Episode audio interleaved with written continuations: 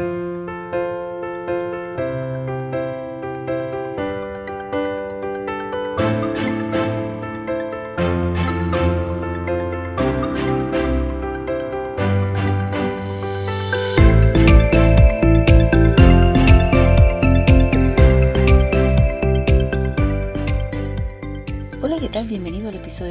2028 con el título Todos hemos cometido estos errores en las redes sociales de la segunda temporada del podcast Intención Creativa. Al comenzar a utilizar el Internet y todas las herramientas que han surgido a través de los años, nos ha abierto un mundo que muchos de nosotros, y me atrevo a decir que todavía hoy en día hemos violado muchas de las reglas que estaremos hablando hoy.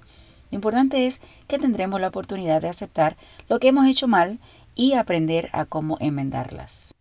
Como sabes, en cada episodio mi intención es brindarte una buena dosis de motivación, herramientas de liderazgo, tecnología, comunicación y mucho, mucho más para que tú como líder de iglesia o ministerio estés en constante crecimiento. Si es la primera vez que andas por aquí, bienvenido a esta comunidad maravillosa de personas comprometidas con su crecimiento para la gloria de Dios. Si lo estás escuchando en Apple Podcast, Spotify, Stitcher o cualquier otra aplicación de podcast, te invito a que presiones el botón de suscribirte para que te llegue la notificación de los próximos episodios. El dato curioso de hoy es que ayer se celebró el Día Mundial del Agua. Vamos, te voy a preguntar algo.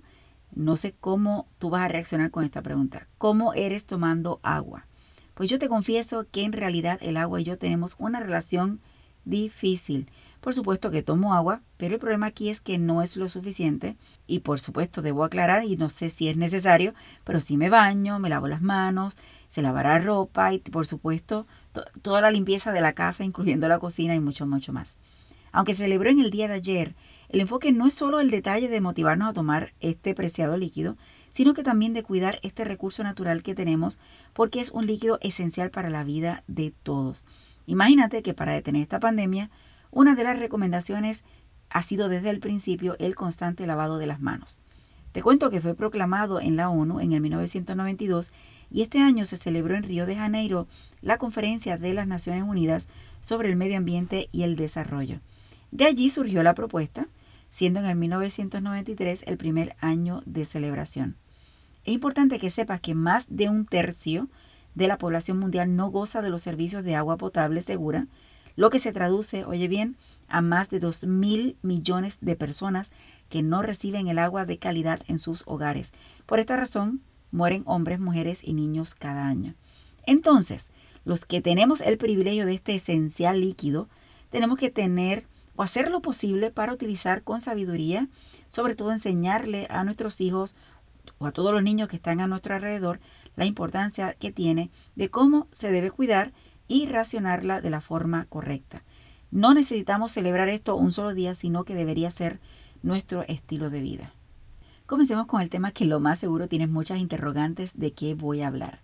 Recuerdo que en 1998, cuando regresé a, a vivir a Puerto Rico y comencé a utilizar el Internet, no sabes con el cuidado y hasta con algo de miedo que lo usaba. Pensaba que podía dañar o hasta que explotaría la computadora como ha pasado el tiempo, ¿verdad? Como inicié en el episodio de hoy, al utilizar el Internet y todo lo que ha traído a través de los años, nos abrió un mundo nuevo que también trajo unas reglas que están dentro de la etiqueta, pero que hemos violado constantemente. ¿Qué significa etiqueta? Para ponerlo en pocas palabras, es la etiqueta que se utiliza para comunicarse en la red, o sea, la etiqueta del ciberespacio. Y etiqueta significa las normas requeridas para la buena educación o prescritas por una autoridad para ser tenidas en cuenta en la vida social. En otras palabras, la etiqueta encierra una serie de reglas para comportarse adecuadamente en línea. Para mí es importante poner como base que debes pensar y siempre recordar que detrás de cualquier red social o detrás de cualquier correo electrónico que envías hay un ser humano al otro lado que sufre, que piensa, que padece Así que no es que estás lanzando al espacio, pero otra persona no lo vaya a recibir. Todos hemos crecido escuchando de nuestros padres o de nuestros abuelos, no hagas a nadie lo que no quieres que te hagan, ¿verdad? Imagino que tu mente corrió. Entonces vamos a hablar un poco claro eh, durante este momento para que evaluemos cuáles los puntos necesarios a evaluar dentro de la etiqueta. Número uno, Pide permiso antes de subir una foto o video de una persona. Tú no tienes idea de qué repercusiones o qué implicaciones pueda causarle a esta persona que simplemente tú hayas subido una fotografía en tus redes sociales y la estés exponiendo algo que ella no quiere. Número dos, solicita autorización antes de etiquetar las fotos subidas por otras personas o de otras personas. Puede ser que esa persona, aunque haya permitido que se suba la foto, no desea que se etiquete. ¿Recuerdas hace algunos años atrás que etiqueté a una tía en una foto de una máquina de cortar el césped que estábamos vendiendo sin decirle nada y menos sin pedirle permiso? Ella ni se percató, pero de pronto Facebook le envía una notificación de estas que enviaban, y yo creo que todavía lo hacen, de fotos de momentos en tu vida para que tú recuerdes. El chiste fue que de pronto ella ve la foto y ni sabía de qué se trataba. Gracias a Dios que tomó a chiste, pero aprendí que no era correcto y mucho menos ético subir una fotografía o etiquetar una fotografía sin pedir el permiso correspondiente. 3. Piensa y analiza antes de publicar en las redes sociales. Es más, te digo, antes de publicar algo en las redes sociales, hazte esta pregunta. ¿Esto lo publicaría en el tablón de dictos del pueblo? De esa plaza maravillosa y que colocan allí anuncios, ¿tú lo publicarías allí? Si tu respuesta es no, entonces no lo hagas en las redes sociales. Porque cuando colocas en las redes sociales es al mundo, no es ni tan siquiera en la plaza de tu pueblo, es al mundo. Y no necesariamente todo lo que tú hagas o todas las fotografías que tú tienes, tienes que colocarlas para que el mundo entero las vea. Punto número cuatro. Evalúa cuándo utilizar mensajes privados o públicos. Hay momentos para mensajes públicos, pero si es un detalle confidencial o si necesitas aclarar una situación, definitivamente es necesario hacerlo en privado. Así que recuerda, no siempre debe ser público o no siempre debe ser en privado. 5. Escribir en mayúsculas y minúsculas. Siempre recuerda que al escribir todo en mayúscula podemos dar la sensación que estamos gritando. Utiliza el balance en escribir en mayúscula por ejemplo, si vas a resaltar algo o en algún título, tal vez colocarlo todo en mayúscula, pero no todo el texto. Recuerda que cuando escribimos así, podremos estar diciendo que estamos gritando y no necesariamente es lo que tú quieres. He escuchado personas que dicen, yo lo escribo todo en mayúscula porque así evito los acentos. Es error porque aún en mayúsculas, las palabras que llevan acento debes colocarlo. 6. Usa los emoticones o los emojis con mesura. Es interesante utilizarlos para expresar de alguna forma gráfica o divertida nuestros sentimientos. Sin embargo, primero asegúrate que sabes el significado del mismo y que la persona que se lo vas a enviar también sepa describir qué significa ese emoticón, ¿ok? Así que es importante hacer este proceso porque no todo el mundo lo conoce. Y si es algo formal o si es algo profesional, los emojis no necesariamente son bien vistos. Número 7 comentarios o críticas constructivas. Modera lo que deseas decir, no siempre, por más que tú quieras expresarte, por más que quieras decir algo, no siempre tenemos el derecho de decir todo lo que nos plazca o lo que pasa por nuestra mente. Recuerda que tu libertad de expresión termina cuando comienza los derechos de los demás. Así que si te excedes en críticas inapropiadas podrías llegar a tener problemas legales. Así que tener control es lo mejor que puedes hacer. Número 8. Respeta la privacidad de otras personas. No expongas información personal o innecesaria de otros en las redes ni en ningún otro lugar. Yo acostumbro que cuando me piden el número de teléfono de alguien, siempre le digo, si me das el permiso, puedo compartir el tuyo y si esa persona me da el permiso, entonces te lo puedo compartir. Por otro lado, jamás usmes en computadoras o en dispositivos ajenos porque no te corresponde, además que se ve mal visto y hasta puedes perder el trabajo si de pronto te encuentran haciendo esta travesura. Número 9. No participe en actividades que no te interese o que no estás claro de lo que es.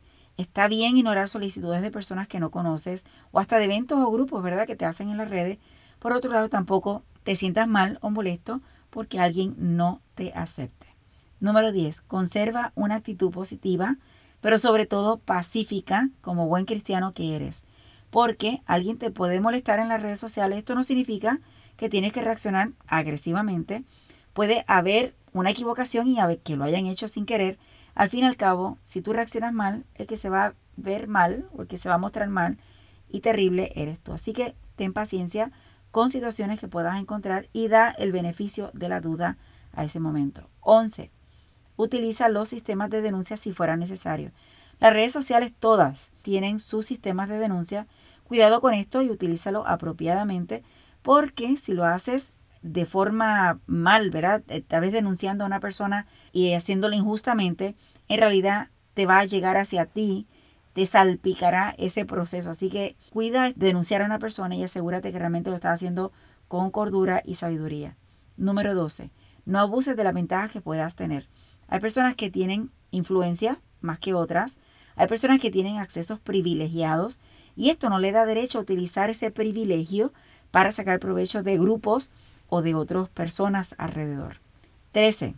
Comunicar a tu familia y amistades tus criterios de privacidad. Esto ayudará a que ellos tal vez entiendan, aunque no te hagan caso, o tal vez no lo hagan, pero de alguna forma informaste cuál es tu criterio de privacidad para que de alguna forma ellos cuiden si no quieres que publiquen la foto de tu hijo o de tu hija o no quieren que publiquen fotos de, la boda, diferentes aspectos, pero explícale a tu familia cuál es el concepto. Que vas a tener personas en contra de tu criterio, fantástico, pero no deja de que tratar de que de alguna forma explicarles para ver si te hacen caso y si lo hacen, ¿ok?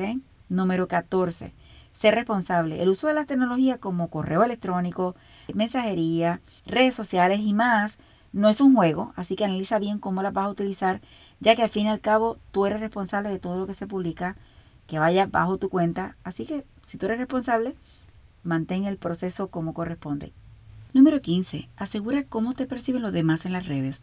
Estás seguro de que tu comportamiento cuando utilizas los medios de comunicación digitales realmente representa lo que tú quieres hacer.